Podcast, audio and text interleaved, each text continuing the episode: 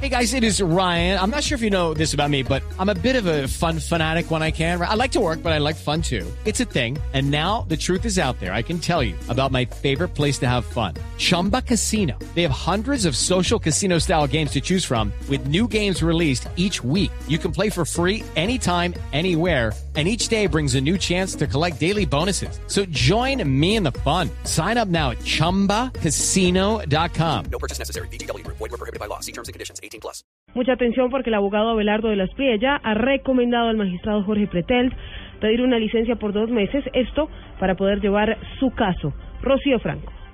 Sigue la expectativa en la Corte Constitucional por eh, la situación y la suerte del magistrado Jorge Pretel Chalhut, a quien eh, sus compañeros han pedido que salga de la Corte. Seis de manera temporal y dos de manera definitiva. El abogado del magistrado Pretel, Abelardo de la Estrella, le ha recomendado al magistrado Jorge Pretel pedir una licencia de dos meses mientras la justicia se pronuncia.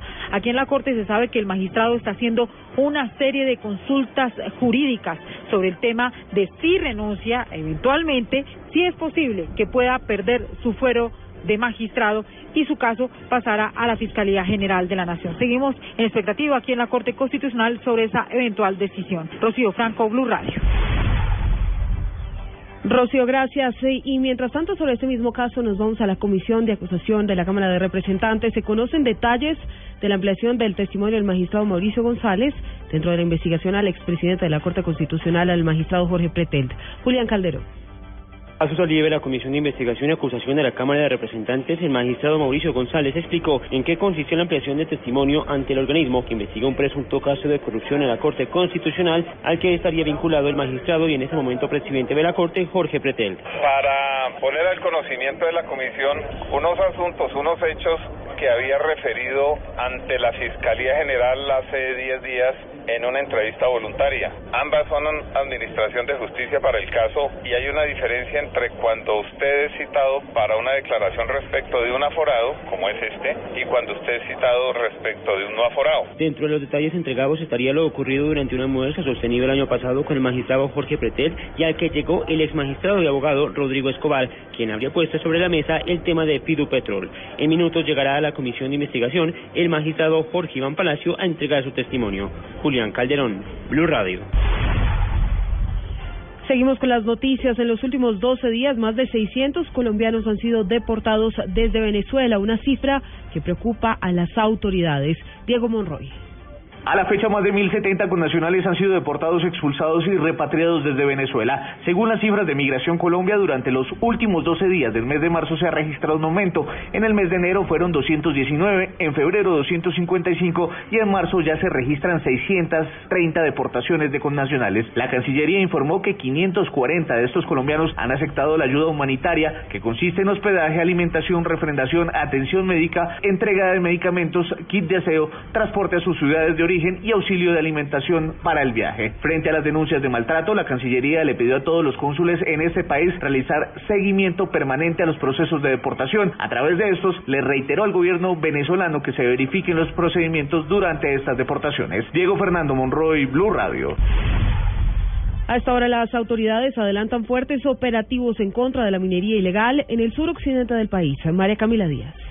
Hola, buenas tardes. En una operación conjunta del CTI de la Fiscalía, del Ejército Nacional, la Policía y la Armada Nacional entre los municipios de Timbiquí y López de Micay, en la costa pacífica del Cauca, se propinó un contundente golpe a la minería ilegal que se registra en esta zona del país. Las autoridades dijeron que los operativos permitieron la captura de 11 personas, siete con orden judicial, gracias al trabajo adelantado por la Fiscalía y otras cuatro en flagrancia, señaladas de formar parte de una banda dedicada a esta actividad ilícita. También en total fueron destruidas 20 máquinas pesadas valoradas en aproximadamente 14.500 millones de pesos, dentro de ellas nueve retroexcavadoras, un dragón y 10 dragas pequeñas. María Camila Díaz, Blue Radio. Dos eh, de la tarde, 36 minutos. Nos vamos hacia el departamento de Santander. Poco a poco se conoce la verdadera magnitud del sismo del pasado martes. Blue Radio ha hecho un recorrido por los municipios de Matanza y Río Negro. Son más de 300 las viviendas que quedaron inhabitables en el sitio. Se encuentra la enviada especial de Blue, Verónica Rincón. Hola, muy buenas tardes. Los saludo desde el municipio de Río Negro, donde se declaró la calamidad pública. También en el municipio de Matanza.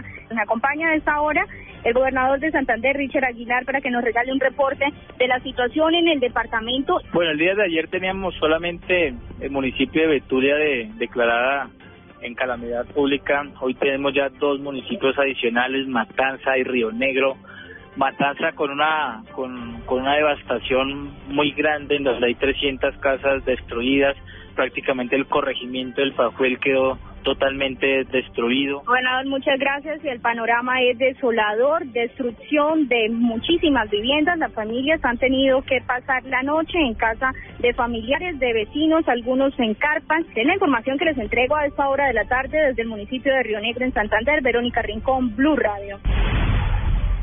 Y desde el partido de la U hacen un llamado al Congreso para que comience a legislar sobre la polémica iniciativa que pretende aprobar la eutanasia en el país. Simón Salazar con los detalles.